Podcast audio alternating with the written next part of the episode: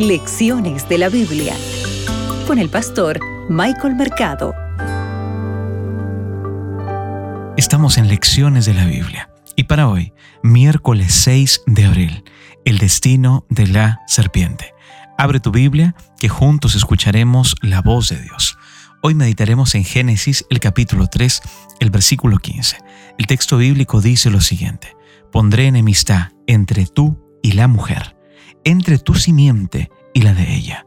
Su simiente te aplastará la cabeza, pero tú le morderás el talón. Apreciado amigo, la maldición de la serpiente a comer polvo mientras se arrastra sobre su vientre también corresponde con lo que era originalmente. ¿Recuerdas lo que se menciona en Isaías 14:29? Aquí pasa de ser maravillosa y majestuosa serpiente voladora a un animal que come polvo y que se arrastra por la tierra. Ahora, debemos de pensar lo siguiente. En este horizonte de estas imágenes se encuentra la promesa de la victoria más grande, la promesa de la victoria de Dios sobre aquel a quien Jesús identificó como el enemigo. Este, esta es la primera profecía bíblica, también conocido como el protoevangelio.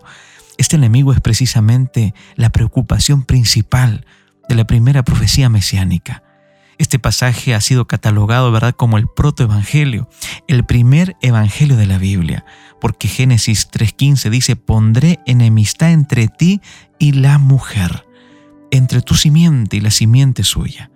Esta te herirá en la cabeza y tú le herirás en el talón. La imagen que describe el rumbo del conflicto sugiere que los dos ataques, tanto el de la serpiente como el de la simiente de la mujer, pertenecen al mismo drama. Se golpea el talón mientras se aplasta la cabeza. Por lo tanto, el talón es afectado simplemente porque es con el talón que se aplasta la serpiente. Las dos muertes son simultáneas y dependen una de la otra. Pero hay algo acá más importante. Este, esta figura nos recuerda, ¿verdad?, el misterioso mecanismo del sistema de sacrificios, donde el perdón y por lo tanto la vida del pecador, que iba a costar? Iba a costar la vida del animal. Esta es una alusión al sacrificio y no debería sorprendernos en este contexto, dado que un sacrificio real se lleva a cabo en ese mismo lugar después de la maldición. Tú puedes leer Génesis el capítulo 3, el versículo 21. Pero hay algo importante.